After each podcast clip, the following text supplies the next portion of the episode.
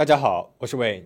今天我们来讲一讲上一个世纪八十年代哥伦比亚大毒枭巴勃罗·埃斯科瓦尔的故事。是的，就是美剧《毒枭》里面的那个巴勃罗·埃斯科瓦尔。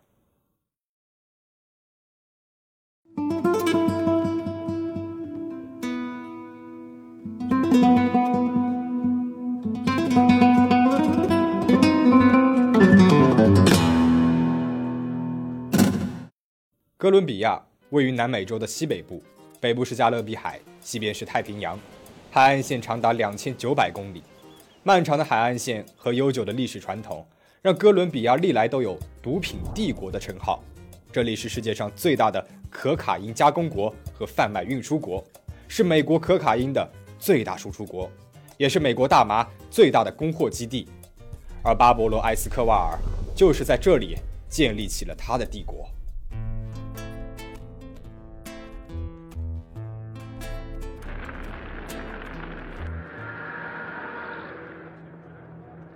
一九四九年十二月一号，巴勃罗·埃斯科瓦尔出生在哥伦比亚的里奥内格罗，这里距离哥伦比亚第二大城市麦德林四十八公里。巴勃罗的父亲是一个牧场工人，为人低调，干起活来也十分的卖力。母亲是一个小学老师。巴勃罗家里面有七个孩子，巴勃罗排行老三。他们家家境不算好，但是也不算特别差的那种。巴勃罗上小学之前，一家人搬到了麦德林的郊区恩维加多。他就在麦德林上了小学。据说小巴勃罗十分的聪明，在学校里面也很受欢迎。他擅长各种球类运动，尤其是足球。一九五八年，哥伦比亚的年轻人当中流行起了反文化运动，鼓励年轻人们挑战现有的规则和秩序。其中有一项就是鼓吹毒品的好处。而十三岁的巴勃罗也开始抽起了大麻，并且一生都没有戒掉。巴勃罗长到十六岁，已经是一个结实的矮个子青年了。他身高一米六七，一张方圆脸上蓄了一点小胡子。眼看着十七岁的生日即将到来了，巴勃罗厌倦了一成不变的学校生活，于是他辍学了，准备在这个动乱的世界大干一场，开创一个属于自己的未来。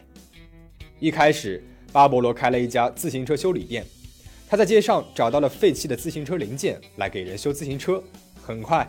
他用修自行车赚来的钱给自己买了一辆摩托车，但是巴勃罗觉得修自行车来的钱啊太少太慢了，他就开始思考怎么样才可以轻松的赚快钱。不久之后，他开始了墓碑的生意，他会从墓地里面把墓碑偷出来，然后把上面的名字磨掉，再重新把墓碑卖掉。通过这个交易，他尝到了偷窃的乐趣，这可比劳动来的钱要快得多了。渐渐的，他把偷窃。升级为了抢劫，每一天他都会骑着摩托车去街上寻找目标，找到目标之后，他飞车过去，拿着枪指着对方，让他们交出钱来。对方给了钱之后，他又会骑着摩托车飞速离开。据说这一连串的动作，他三十秒之内就可以完成了。但是几次抢劫成功之后，巴勃罗又对抢劫厌倦了，他瞄上了汽车，他和一个雷诺汽车经销商合作。经销商呢会把刚刚卖出去的汽车的这个备用钥匙啊，以及车主的地址给他，然后他去偷车，再转手卖掉，和经销商一起分赃，这钱来得更快了。然而有一次，巴勃罗在偷汽车的时候被警察发现，并且被逮捕了。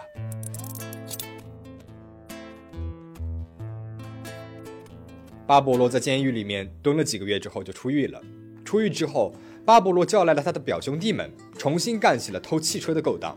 他们会把偷来的汽车先拆掉，然后再把零件一个一个的卖掉。但是在麦德林，偷汽车的不只是巴勃罗一家，汽车盗窃事件经常发生。巴勃罗就瞅准了这个商机，他向那些家里面有汽车的人收保护费。有了巴勃罗的保护，他们的车子就不会被偷了。人们都愿意给他保护费，因为。当时的巴勃罗啊，已经名声在外了，人人都知道他人狠话不多。只要有人欠了巴勃罗的钱，他就会雇佣恶棍去绑架那个人，然后进行敲诈勒索。等那个人交了赎金，巴勃罗又会把他杀了，当做对他不及时还钱的一个惩罚。一九七一年，二十二岁的巴勃罗开始为麦德林的一个走私贩子阿尔瓦罗·普列托卖命，在阿尔瓦罗的底下，巴勃罗做一小部分的毒品交易。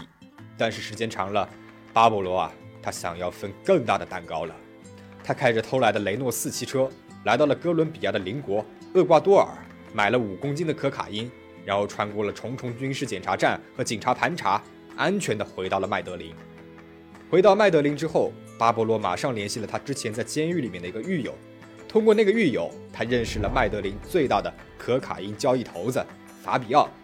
他把带回来的那五公斤的可卡因卖给了法比奥，这笔交易让巴勃罗赚了几千美金，这利润可比他之前干的任何事情都要大得多啊！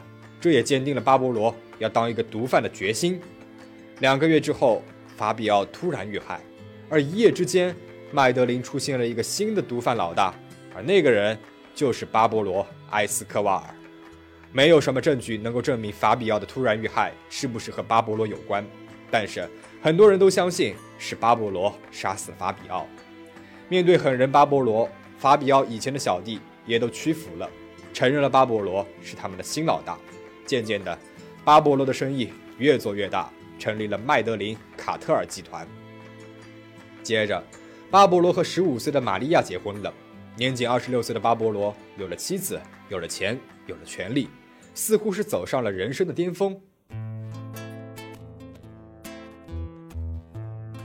二十世纪七十年代，美国对可卡因的需求量开始爆发式的增长，而可卡因从巴拿马运出进入到美国啊，必须要经过哥伦比亚，大部分呢都要经过巴勃罗的集团。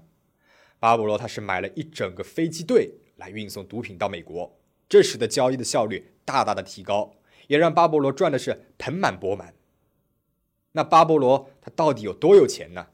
据说当时巴勃罗的麦德林卡特尔集团。每天可以卖出十五吨的可卡因，他掌控了全世界可卡因交易的百分之八十。当时的《财富》杂志把他列为了世界七大富豪之一，预估他的身价是三十五亿美元。而他的儿子直接给杂志社打电话过去了，嘲笑他们说：“你们对我父亲的财富一无所知。”据说他每天可以赚六千万美金，单单是买用来捆现金的这个橡皮筋啊，每个月都要花掉两千五百美金。他家里面每年被老鼠啃掉的现钞就有五六十万美元。他曾经为了给女儿烤火取暖，还直接烧掉了两百万美元的现金。他甚至提出要为哥伦比亚政府偿还一百四十亿美元的外债，来换取政府承认他的集团的合法化，但是被政府给婉拒了。因为巴勃罗带来的巨大财富，大量的钱从国外流进了哥伦比亚。在一九七六年到一九八九年之间，哥伦比亚四大银行的存款简直是翻了一倍。巴勃罗也开始用他的钱，确保他生意里的每一个步骤都不会出错。那么在源头方面，他会去秘鲁、玻利维亚和巴拿马买下了所有种植古柯和大麻之类植物的农田，而古柯就是提炼可卡因的主要植物。当然，做这门生意啊，最重要的就是要和政府部门打好关系了。他重金收买了几乎所有他生意能够涉及到的国家的执法部门，并且提出了一个著名的理论：要钱。还是要子弹。如果那些政府官员不接受他的贿赂，那么等待他们的就是他的子弹。一九八零年，巴勃罗的权力达到了顶峰，在麦德林，他其实就是非官方的老大。他有着数不清的豪宅、超级跑车、直升机、飞机。他的私人飞机云雀装有多管导弹，被称之为是空中坦克。这架飞机是他直接从哥伦比亚政府手里面抢来的。可见他根本就没有把政府放在眼里。巴勃罗爱踢足球，现在他也有能力为自己的这个爱好给买单了，还直接给自己建造了一个足球场。到了晚上，他会和小弟们在这里踢足球。他还雇来了专业的足球裁判，这让他们感觉到就好像是在踢世界杯一样。一九七九年，巴勃罗在距离麦德林八英里的郊区建了一个占地七千四百英亩的豪华农庄。农庄里面有他从世界各地运来的珍禽猛兽，六个游泳池以及一座可以容纳一百位客人过夜的豪宅，过着放纵的生活，沉迷于美食、美酒和美人之间的巴勃罗，在满足了这些物质欲望之后，开始着手塑造起自己的公众形象了。他否认参与了任何违法活动，把自己精心包装成了一个温文尔雅、为平民争取自由的战士形象。他为麦德林的城市基础建设捐赠了几百万美元，为当地建设了医院、学校、教堂。在一九八零年到一九八二年期间，巴勃罗为麦德林的穷人们做的事情，比哥伦比亚政府有史以来做的都要多。那么比较典型的一件就是，他建造了几个社区，为住在棚屋里面的那些穷人们免费的造了房子。这些善举让巴勃罗成为了麦德林最受欢迎的市民。在民众中越来越受欢迎的巴勃罗，接下来的一步就是要从政了，而这也是他跌落巅峰的开始。一九七八年，巴勃罗被选为了麦德林的替代市议员。一九八零年，他为哥伦比亚自由党的成立提供了经济和人力支持。到了一九八二年，巴勃罗还参加了国会议员的竞选。最后，他顺利的成为了备选议员。成为国会议员就意味着巴勃罗有了司法豁免权，也就是说，在哥伦比亚的法律之下，他不会被起诉了。成为国会议员的另外一个好处就是可以有美国的签证了。巴勃罗经常靠着这个签证带着全家人去美国旅行，其中一次旅行当中，他就花了八百万美元在佛罗里达州的迈阿密海滩买下了一个豪宅。接着，巴勃罗又建立起了一支自己的军队，他的军队装备精良，被称为“致命绑匪”，军事实力甚至是超过了很多南美洲的小国家。虽然在麦德林，巴勃罗被民众看成了是罗宾汉一样的存在，行侠仗义、仗义疏财，但是。当他想要赢得哥伦比亚政府的好感时，他失败了。在政客们的眼里，他就是一个残暴的毒品交易老大，毫无仁慈之心。一九八三年八月十六号，巴勃罗第一次作为国会委员参加会议，身边站满了保镖。因为他没有系领带，还被拒绝进入国会大厦，他立马找来了一条领带给系上了。到了会议室，坐在位子上面，巴勃罗甚至紧张地摇起了手指头。会议开始之前，主席要求巴勃罗撤掉所有的保镖，他同意了。保镖一离开会议室，当时的司法部长罗德里格莱拉立马站起来，指着巴勃罗说：“我们这个会议室里面有一个人，从小过得很苦，做各种生意，创造了巨大的财富，有自己的飞机，甚至还有自己的军队。他也为麦德林的民众做了一些善事儿，但是，也是这个人做了极大的恶事。现在。”美国正在调查这个人的所有犯罪行为。整个会议上，巴勃罗一句话都没有说。但是会议结束之后，他通过律师告诉司法部长莱拉，如果二十四小时之内莱拉拿不出证据的话，他将采取法律手段来起诉他。然而，这样的要求莱拉求之不得。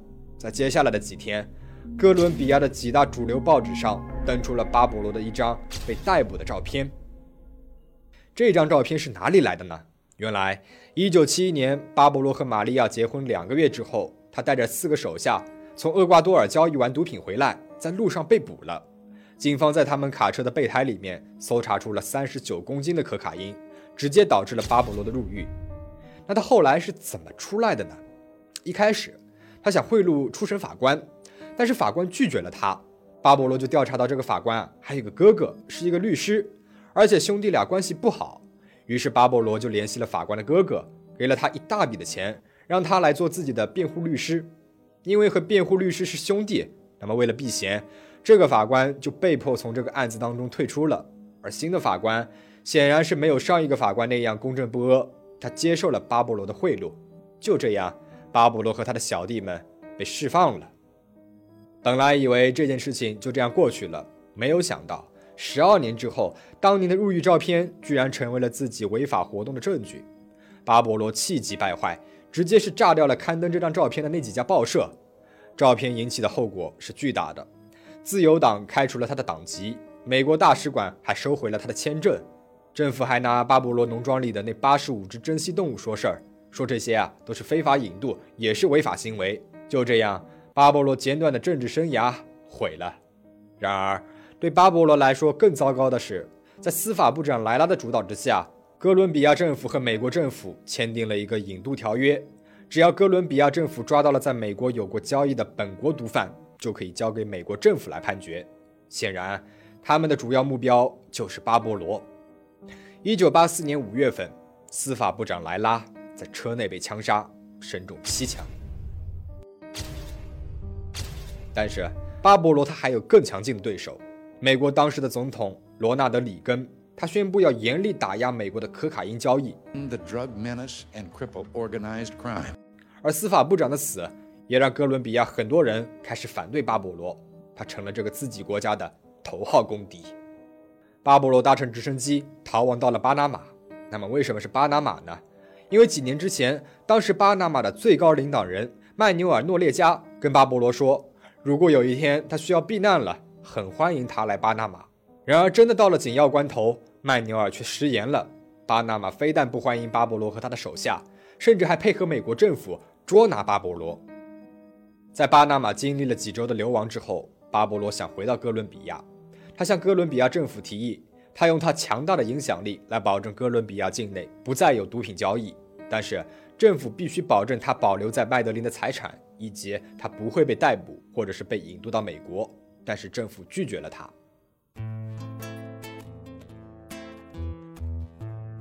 因为巴勃罗长期不在麦德林，集团也开始分裂，不受他的控制了。巴勃罗七十三岁的父亲突然被人绑架了，这彻底的激怒了巴勃罗。虽然他当时人不在，但是还是在麦德林组织了一场疯狂的杀戮。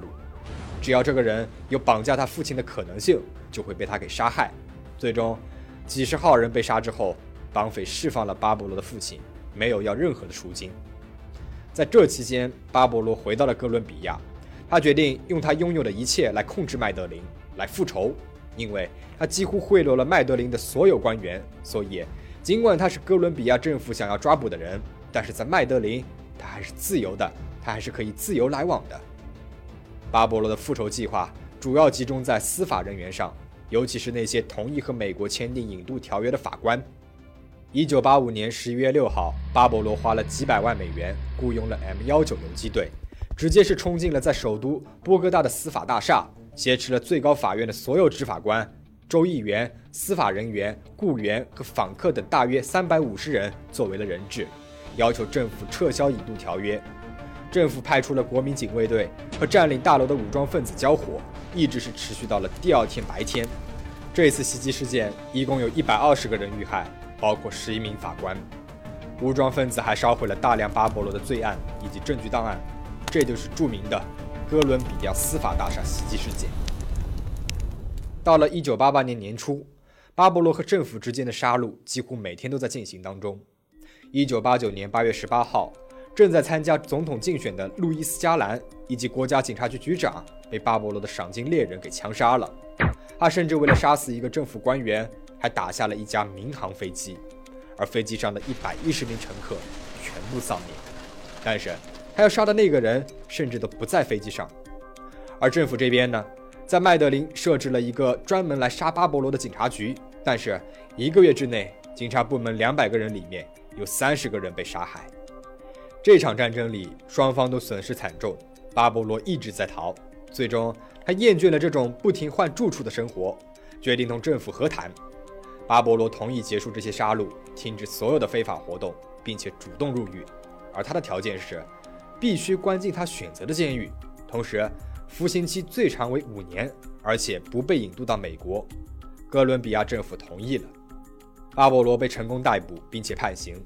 一九九一年六月，他被关进了大教堂公寓监狱。与其说这是监狱，还不如说是五星级的酒店。早在巴勃罗被关进去之前，他就已经在着手建造这个监狱了。监狱里面有足球场、按摩室和酒吧。监狱里面所有的保安都是巴勃罗的手下，巴勃罗和他的手下吃的食物啊，也是从最好的餐厅请来的厨师做的。但是几个月之后，政府发现巴勃罗还在继续着贩毒的生意，这显然是违反了当初的协议。哥伦比亚政府决定把巴勃罗转移到普通的监狱，但是巴勃罗的内线提前把这个消息告诉了他，巴勃罗越狱了。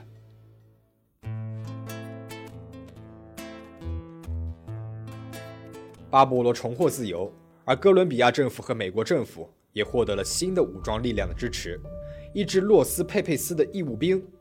洛斯佩佩斯原文的意思就是被巴勃罗所迫害的人们。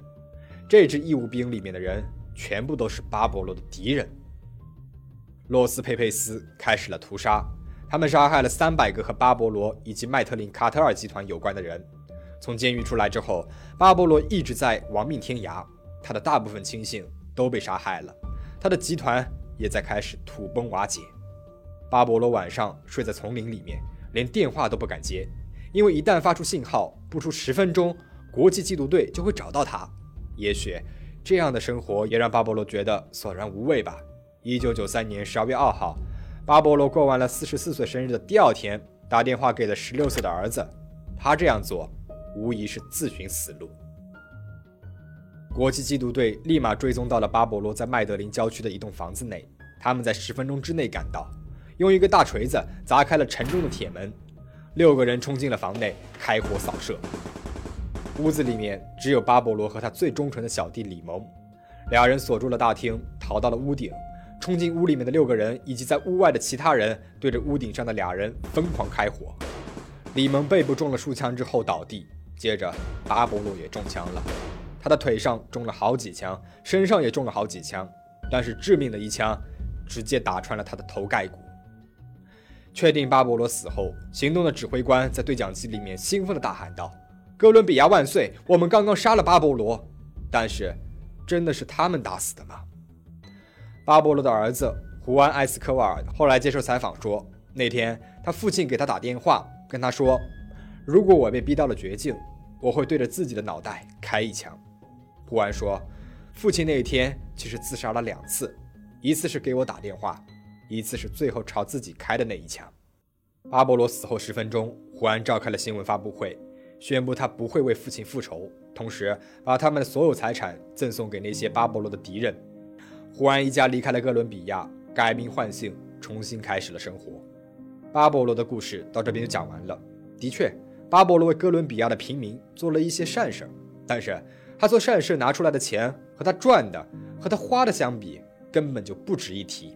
而且，也正是因为他的这个贩毒生意，让多少家庭支离破碎，成为了住在棚屋里面的穷人。所以，他那些宣称自己是一个平民的斗士的话，听起来也是十分的可笑。好在罪恶的人最终的下场都不会太好。